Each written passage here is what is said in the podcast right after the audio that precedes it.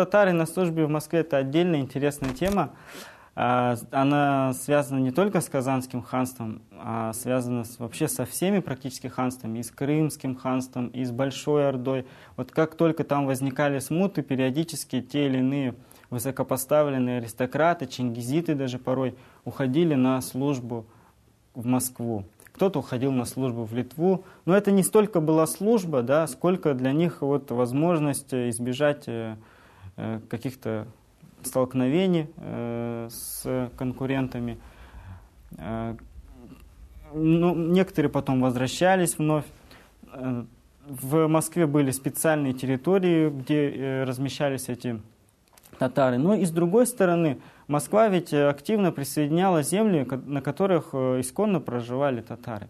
Вот э, интересные документы есть в Российском государственном архиве древних актов. Это первая треть 15 века, где э, два князя северо-восточной Руси, то есть Орда еще существует, Золотая Орда существует, Даханы существует, а они уже договариваются о разделе мордовских и прилегающих к ним татарских земель. Э, говорит, вот переменит Бог Орду, эти земли будут твои, которые ты имал у татар и мордвы.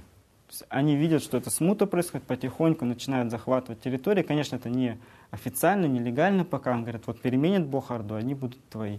Вот э, появляются татары в российском государстве или в составе русских княжеств уже давно, судя по всему.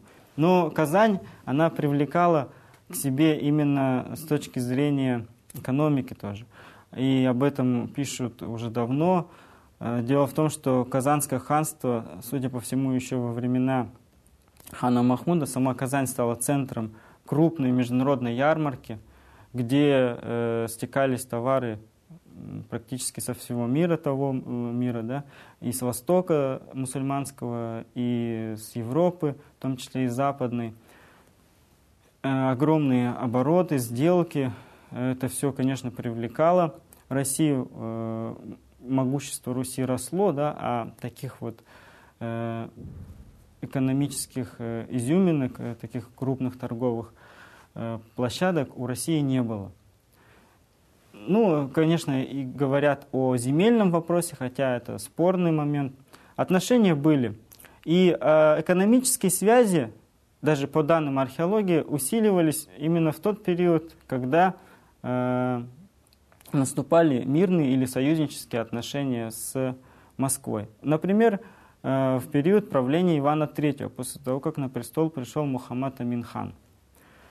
Э, судя по всему, э, отношения в этот период усиливались, даже появляются какие-то артефакты, свидетельствующие о увеличении числа русских на территории Казанского ханства и наоборот. Но вот эти смуты, которые постоянно происходили в Казани, они были э, фактором э, оттока казанской аристократии в Москву.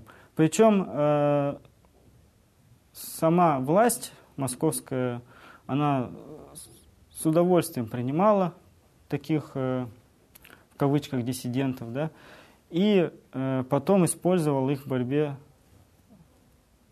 с ханствами или в других направлениях внешней и внутренней политики. То есть э, такие факты были, безусловно, э, это нельзя отрицать. Роль э,